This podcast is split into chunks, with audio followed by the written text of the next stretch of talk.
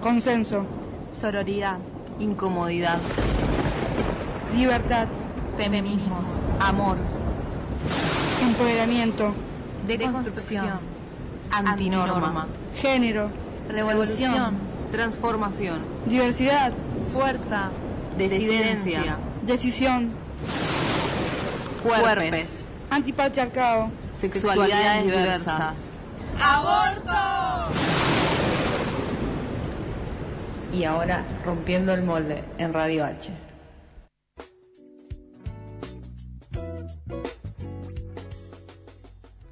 Bueno, estamos en rompiendo el molde. Se van a cansar de mi voz. Pero bueno, eh, yo hoy quiero hablar un poco de, conceptos macroeconómicos, porque la verdad que esta semana ha sido, empezando desde en estas últimas dos semanas, a partir del lunes negro, después de las elecciones, después de las PASO, eh, hay mucho, mucha confusión económica. No sé, ustedes como como individuos de, las de esta sociedad, ¿cómo lo ven? O sea, la verdad, ¿cómo perciben esto? Porque si bien puede sonar muy abstracto todos lo, los términos macroeconómicos, etcétera, pero hay impacto desde sus lugares, desde su bolsillo y, y, cómo lo sienten ustedes. Y ponele, yo tengo que cargar todos los días la SUBE. Todos los días cargo 100 pesos en la SUBE y gasto 200 pesos en comida, por lo menos. Claro. Por día. mínimo, o sea. Claro, mínimo, o sea, básico.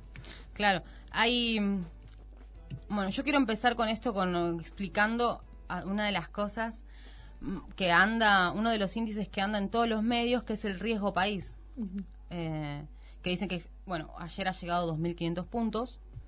¿Tienen idea de qué es el riesgo país? No. Pero no, exactamente. No, no, estamos bien, acá. es, es, no me enseñaron en la escuela. No, por, porque no, porque no está en la currícula educa educativa. El riesgo país eh, es el índice que mide la confianza que tiene un país, que tienen los demás países en el sistema financiero respecto a un país. ¿Cómo, qué, qué, es lo que mide, cómo se mide esa, esa confianza? Porque si hay una confianza en algo, significa que no hay confianza, que hay confianza en algo y no en, no en otra cosa. ¿En qué sí se tiene confianza? Es en el tesoro estadounidense. Lo que hace el, el, riesgo país es decir, bueno, yo porque tu país no, no es muy confiable, te voy a cobrar lo que mi, mi tasa o, o, lo que yo debería ganar si pongo mi plata en el Tesoro Nacional, que tiene riesgo cero, porque ellos emiten los dólares, a ese, a ese mínimo, a esa base, te voy a agregar la desconfianza que me genera tu país. Por eso el riesgo país es muy importante, porque es lo que mide los intereses de la deuda. Claro. A mayor riesgo país, mayor interés va a tener la deuda. O sea, estamos quebradísimos. Ah, claro. El tema es que, bueno, digamos que el riesgo país baja, los intereses de esa deuda bajarían. ¿Y ¿Cómo ese se riesgo, baja el riesgo país? Claro. Ay, perdón. Perdón, no, se miden puntos, dijiste. Se el miden riesgo puntos, país. claro, son puntos porcentuales. ¿Y sea, quién es el que pone esos puntos? Muy buena pregunta. El que pone los puntos, aunque no lo crea, aunque el que no, el que mide el riesgo país es el JP Morgan. Es una entidad financiera privada que trabaja sobre esto está en Estados Unidos, etcétera. Y hay mucha controversia sobre por qué los miden ellos y no lo mide algo más público o algo más en consenso de todos. Porque ahí se mueven muchos intereses sobre quién mide ese riesgo país claro. y cómo se mide. ¿Vos qué ibas a decir? No, o sea, ¿qué medidas se pueden tomar para que el riesgo país baje? baje? El riesgo país lo que hace es, es medir la confianza del país, ¿no? Bueno, con todas estas cosas que viene pasando, el sistema financiero y los capitales internacionales no tienen confianza en este país. Porque es inestable. Dicen, eh, es inestable, claro. la incertidumbre. El Banco Central está haciendo muchas cosas. Eh, no es muy común que los bancos centrales de otros países estén como tirando tantas resoluciones, como bueno, ahora vamos a hacer esto, ahora lo otro. La, las herramientas que se hacen son totalmente, son demasiadas para uh -huh. que el, el sistema financiero las interprete y entienda el por qué. Entonces se reaccionan directamente y dicen, bueno, nada, el riesgo país vale tanto. Y yo tenía una pregunta, perdón, ¿cómo, cómo es que se mide el riesgo país? O sea, ¿cómo, cómo pones exactamente esa cantidad de puntos? que Bueno, eh, el riesgo país es el riesgo país en el, el, se mide. El riesgo país lo que mide es eh, el interés que le van a cobrar por una deuda a otro país ese interés está compuesto por lo que te paga el interés a riesgo cero, que es el de Estados Unidos, más la desconfianza que te, tenga tu país. Esa desconfianza extra, como bueno, sos argentina, no tenés un peso, te voy a cobrar mucho más caro por si te quiero prestar plata. Ahí en ese en ese índice, en, en ese riesgo país, se miden otras cosas. Bueno, hoy por hoy entran a jugar eh, variables políticas, porque esto de las pasos, de que después de las pasos se haya disparado el dólar y el riesgo país, es un- es- ahí te deja ver que la- las variables que mueven eso son políticas. Exactamente cómo se mide, la verdad, no lo sé, pero el concepto es ese. Eh, riesgo, la tasa del, del riesgo cero más el riesgo que representa tu país. Por eso el riesgo país es tan importante. Otra de las cosas que quería aclarar es de por qué la suba del dólar tan... Han escuchado esto ustedes en las calles de que yo cobro en pesos, si sube el dólar no me jode. Se escucha mucho, pero no es tan así. Claro, todo lo que consumís. Mm, Y los precios están dolarizados Claro. acá. Muchos de los precios están dolarizados porque el peso no tiene confianza. O sea, nadie confía en ahorrar, en generar sus ahorros en pesos, porque Y está devaluándose se, se con- devalúa todo el con- tiempo. constantemente. Pero, ¿por qué la necesidad de tantos dólares? Porque la gente no tiene confianza en el peso. Ujú. O sea, el riesgo país prácticamente se traslada en, nuestro, en nuestra propia percepción, ¿no? De, bueno, no puedo ahorrar en pesos, ahorro en dólares. Claro, ¿Por qué nosotros sube? tampoco confiamos. Nosotros digamos. tampoco. Pero incluso, incluso el mismo eh, Duhovne no, nunca trajo sus capitales al país, nunca los metió al país. Están, siempre estuvieron afuera. O sea, si tú mismo, sí. eh, ministro de Economía, no confía en tu país, ¿cómo, Claro, vas, ¿cómo vas a a confiar confiar vos? Nosotros. en tu propio país? Bueno. Claro. ¿Por qué sube tanto el dólar? Porque a mayor eh, se mueve como la, la oferta mm, con la ley de oferta y demanda. Si tenemos muy pocos dólares y mucha gente que quiere dólares, el precio sube. Es escalabrante el, el precio, ha llegado a 65 ayer. Cerró en 61, pero ayer llegó en 65. ¿Por qué? Porque el Banco Central empezó a hacer cepo. ¿Recuerdan el cepo que, que era como esto de no, no se pueden comprar dólares? O, no, no es que no se pueden comprar dólares, no se pueden sacar dólares del país. El Banco Central ha emitido ahora, ayer, muy, muy esto, el lunes va, va a haber muchas, muchas cosas, hay muchas confusiones y más repercusión en el riesgo país. ¿Por qué? Porque eh, ahora el Banco Central lo que quiere hacer es, bueno, no tenemos dólares, por eso el dólar se nos está yendo tan caro, no tenemos dólares. ¿Qué hacemos? A la gente no le podemos decir que no saque sus dólares, porque eso sería Quilombo. mucho kilómetro. Eh, pero sí lo que ha decidido hacer el banco es, bueno, si no tenemos dólares, ¿quiénes son los que mayor tienen dólares? Los bancos, porque han ganado mucha plata en la timba financiera que eh, impuso el régimen de Macri. Y La dijeron, bueno, timba financiera suena horrible. es, es que es prácticamente así. Las tasas que nosotros tenemos porque para que nos presten plata son muy altas porque nuestro país no genera confianza. Entonces, vos me prestás un peso y tenés que pagar. O sea, el, el acreedor presta plata y nosotros tenemos que pagarle mucho más. Es la única manera de, de que entren inversiones. Las famosas inversiones de Macri que quería que lleguen, solo se podían generar con esas tasas. Y por eso se le dice timba financiera. Nadie, ningún país tiene una tasa al 87%. 87%. Si no me equivoco, ha llegado a 87%. Estamos es una locura, es una locura. Vos vas a ver las tasas de otros países y decís, bueno, no, no, no invierto porque no me sirve. Pero bueno, acá sí convenía y por eso la timba financiera, por eso los bancos también eh, han ganado mucha plata. Ellos le han prestado mucha plata en lo, de manera de a través de bonos al Estado, etcétera, etcétera. Ahora lo que se le quiere hacer a los bancos es, bueno, sus dólares, sus ganancias, no las saquen afuera, porque me, me matás. Si haces eso, me llevas el dólar a, a otro precio, porque ya no hay, o ley de oferta y demanda.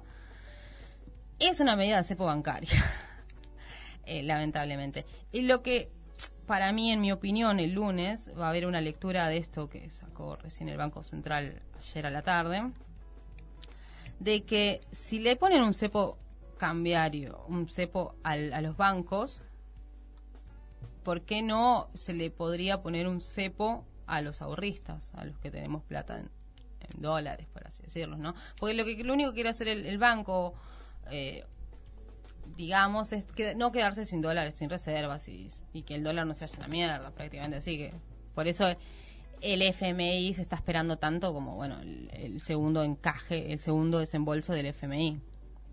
Esto del reperfilamiento de la deuda, que han escuchado, me Sí. imagino, Lo escuchamos. es un intento de decir, de Un no decir digamos. que hay default. Claro. Claro. El default, sí, eh, ¿qué saben del default? Vos nos explicaste ayer por el grupo de WhatsApp lo que era. Eh, eh. Dani es la maestra económica. Eh, más o menos. El default no era algo como que se consideraba que no podíamos, no estábamos en condiciones de pagar la deuda, algo así. Claro, el default es, eh, no tengo la plata para pagarte. O sea, no puedo, no puedo pagarte los intereses de tu deuda, más el capital, obviamente, ¿no? Eh, no puedo. Por ende, se declara situación de default o no. El gobierno no quiere admitir que está en default, porque nada, no, no, no sirve. Además, el FMI es el primer interesado de que le pague la deuda. Tampoco le sirve que caigamos en default. ¿Hay una negación de la situación económica del gobierno? Sí. Por eso se como trató de suavizar un poco la situación y se dice que hay un reperfilamiento de la deuda. El reperfilamiento de la deuda eh, ataca una de las variables del default, que dicen, bueno, no es que no te puedo pagar, sí te puedo pagar, pero te voy a pagar más largo, o sea, Claro, en mayor hay que cambiar tiempo. las condiciones. Te voy a pagar, dame más tiempo para ¿Y pagarte. crecen los intereses en más tiempo o Claro, porque Claro. no te va a, a- entonces plata gratis. se va a seguir complicando? Claro, está bien. Sí, se va a seguir complicando, pero tienen más tiempo para que ingresen más divisas. ¿Cómo ingresan divisas? Exportación, turismo. eh, hay otras variables, pero las más fuertes es del- de la exportación. Por eso también la semana pasada, esta semana, aparte de ponerle, decirle esto al banco, bueno, no se lleven los dólares, le dijeron a- de alguna manera al Banco Central, el Banco Central le dijo a los exportadores, a los agroexportadores, vendan sus dólares para que haya más dólares en el, mercado y la gente empiece a, el precio baje. No sé cómo se lo habrán tomado los tenedores de dólares, los agroexportadores, te dicen Claro, siempre es un sector muy poderoso que cuando los tocan saltan. Y sí, y lógico, pero es que yo creo que el gobierno lo que tendría que haber hecho es reconocer los intereses y, y las fuerzas que, se, que mueven al dólar y decir, bueno, estas personas tienen y cuando ¿qué- cuánto poder tienen ellos sobre después eh, las variables económicas, porque bueno, ahora el sector bancario va, de- va a tener alguna repercusión sobre esto, ¿no es cómo me vas a decir que no pueda sacar mis dólares de mi país? O sea, no las manda a mis casas matriz. ¿Va a haber ahí luchas de poder? Sí. Entonces, previamente se tendría que haber planificado, bueno, eh, mi país se conforma así, ¿cuál es la primera variable que modifica todo el dólar? ¿Por qué? Porque la gente no confía en, en el peso. Claro, nunca, o sea, desde Nunca. siempre. La- el sector inmobiliario está todo dolarizado. Totalmente, sí. No, no tiene mucha lógica eso también, o sea, los precios están en dólar. La casa, el sueño de la casa propia ha- Ha, ha caducado. en se ha esfumado como los dólares de la reserva, eh, de los dólares que mm, manda Sí. el FMI. Pero bueno, ¿qué se va a hacer? ¿Qué, qué, qué podemos hacer nosotros como Humildes ciudadanos, ciudadanos? trabajadores. Sí, está bueno que uno se preocupe sobre lo que está pasando, ¿no? Va a tener una noción, porque todo esto a nosotros nos afecta en la suba de precios. Sí, claro, sí. el sueldo va a ser el mismo, porque tampoco la CGT o, o los que se estarían encargando de, de- de que el sueldo esté a la misma paridad de la inflación no están haciendo mucho. ¿Cómo nos afecta a nosotros? Eh, la suba de precios directamente por el dólar, por eh, porque todos los productos están dolarizados, las, las industrias tienen que importar y esas importaciones se hacen hecho más caros cuando las exportaciones no son, no, no hay muchas industrias que exportan. Son solamente el- la soja lo que hace. ¿Se había sacado hace poco el IVA en algunos productos, puede ser, del mercado? Sí, esta semana o la semana pasada se dijo de que se le iba a sacar el IVA a los productos que sean de mayor necesidad. Leche. Yerba, galle- no, no, ¿qué más era? Frutas, Cosas de la canasta básica. Cosas de la canasta Claro. básica. El tema es que mucha gente anda diciendo, o han, en los medios ha circulado, que se le sacó el 21% del IVA. Esos productos no tenían el 21% nunca, porque como al ser eran productos de, de necesidad, siempre tuvieron el 10,5%. Ah, ok. Entonces ya ahí es, es distinto que te digan, bueno, la leche va a valer menos 21% menos. No, no va a valer menos 21%. Nunca estuvo a más 21%, estuvo a Claro. más 10,5%. Es engañoso. Es sumamente engañoso. Pero lo del lo del IVA está sumamente... La idea de que te reduzcan el IVA está bien, obviamente. El tema es que se ha hecho mal en términos de quién, a quién beneficia. Los que sean tributa, eh, contribuyentes del IVA. Los monotributistas no pagan IVA y son las son los almacenes o las GON, como los productores eh, más chicos, que como no tienen IVA no le pueden sacar ese precio. No, no- no- no le pueden hacer esa quita menos a los productos. Claro, estarían Entonces quitando están- algo que no estaban cobrando. No tiene pueden. Y es una competencia desleal, porque ahora el supermercado Día o otros que tengan, que sí tengan que pagar el IVA, van a vender más barato que ellos. ¿Cómo hacen para afrontar eso? Bueno, hay una, se, se intenta hacer una revisión de esto porque está sumamente mal hecho. El IVA lo que tendría que haber hecho, bueno, le, debe- le devolvemos a los a los contribuyentes del IVA, a todos los consumidores, ese, ese porcentaje. Pero bueno, es muy difícil también devolverle a todos el IVA. Parecen como medidas medio desesperadas, como tratando de ir salvando Claro, cositas. ese es el tema, que todas estas medidas, como bueno, agarro acá, agarro allá, hago esto, pero no hay un Medio plan integral. Claro, no hay- Tirar noticias medio confusas para aliviar un poco a la, a la gente, ¿no? Pero Claro, eh, muchos eufemismos por ahí. y yo creo que este este escenario de, incertidumbre también los los sorprende a los macroeconomistas o economistas que estén en, en el gobierno ahora, pero algo de, de planear, de un planeamiento integral, de cómo afecta a esto, cómo, qué podemos hacer, debería estar, no se está haciendo, en mi opinión. Eh, no sé qué es lo que, que espera, pero me parece que si... Tampoco le conviene a la oposición, al gobierno oposición, porque se le ha intentado echar la culpa a, a la oposición de por qué están pasando estas cosas, tampoco le conviene a la oposición quedarse sin reservas, entonces... Claro, mí- no, porque después si ganan tienen que gobernar ese país. Claro, sin reservas, el Banco Central, etcétera. Entonces me parece que estaría bueno un consenso entre todos de que bueno, vamos a trabajar en pos de que la macroeconomía funcione y que se reactive la economía en Argentina. Pero bueno, y un plan mucho más integral de atacar todas estas falencias y empezar a, a otra vez a, a retomar la rueda económica. Pero bueno. Ibas a decir qué podíamos hacer nosotros como, como ciudadanos. Para mí, en mi opinión, informarse, eh, empezar a, a educarse de manera financiera para poder distribuir más sus recursos, porque ustedes no van a cobrar más, o bueno, quizás sí, por- porque pueden, pero la gente que no va a cobrar más, empiecen a, a- a- a preparar presupuestos, como bueno, ahora ya no puedes destinarle tanto a algo que te genera placer porque tenés menos, o porque el precio de esa cosa tiene vale más. Transporte, hacerse presupuestos, eh, bueno, tengo que pagar transporte, tengo, tengo que pagar tanto de transporte, tanto de, de luz, de servicios, etcétera, tanto de comida, lo que me sobra, si es que te sobra, fíjate qué puedes hacer con eso, ¿no? Si te das unos gustos. Pero tratar de cubrir las necesidades básicas y, y también lo que deja estos escenarios de incertidumbre, como lo había dicho la otra vez, es repensar las formas económicas en las que estamos estamos eh, realizando. Ya ahora eh, surge las van a empezar a surgir las cooperativas o, o la economía más casera estas, por ejemplo, madres o amas de casa que hacen trueques, etcétera, que en mi, en mi opinión es un algo que te deja como consecuencia un daño colateral, pero que se puede revisar y se puede trasladar y llevar a, a largo plazo. Pues está bueno que tengamos precios justos, precios locales para todos, eh, que gane el consumidor y que también gane el productor, pero de manera justa y no como pasa ahora que Claro, pensar en la economía social. en la economía social, en que si ganamos todos, todos nos vamos a, a beneficiar.